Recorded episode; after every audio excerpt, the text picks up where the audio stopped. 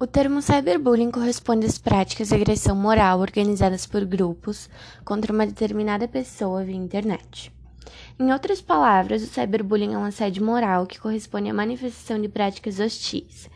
Esse bullying virtual tem o intuito de ridicularizar, assediar e ou perseguir alguém de forma exacerbada.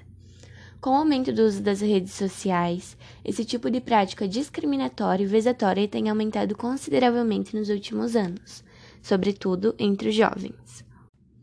As comunidades virtuais, os e-mails, as redes sociais, os blogs e celulares são meios de convivência dos jovens. Nessas vias, eles se expõem publicamente, fazem amigos e compartilham ideias.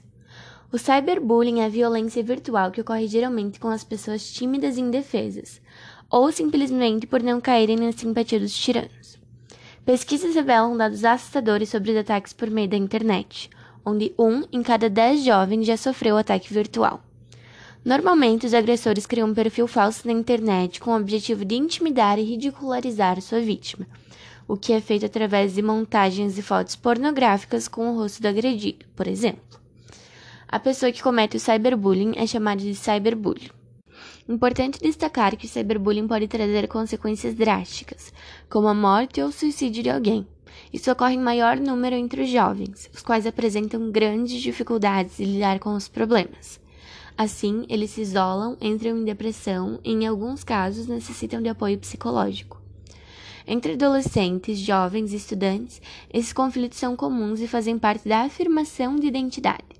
Pesquisas apontam que, entre os adolescentes, esse tipo de prática é mais comum nas meninas. Infelizmente, o uso da internet para a organização de ataques à honra das pessoas tem sido uma prática muito comum. Essas ações têm causado grandes estragos na vida da pessoa agredida. Para evitar o perigo da manipulação dos jovens na internet, a orientação e vigilância dos pais torna-se muito importante. Isso previne que eles sejam vítimas de agressores que buscam alvos fáceis para praticar suas tiranias.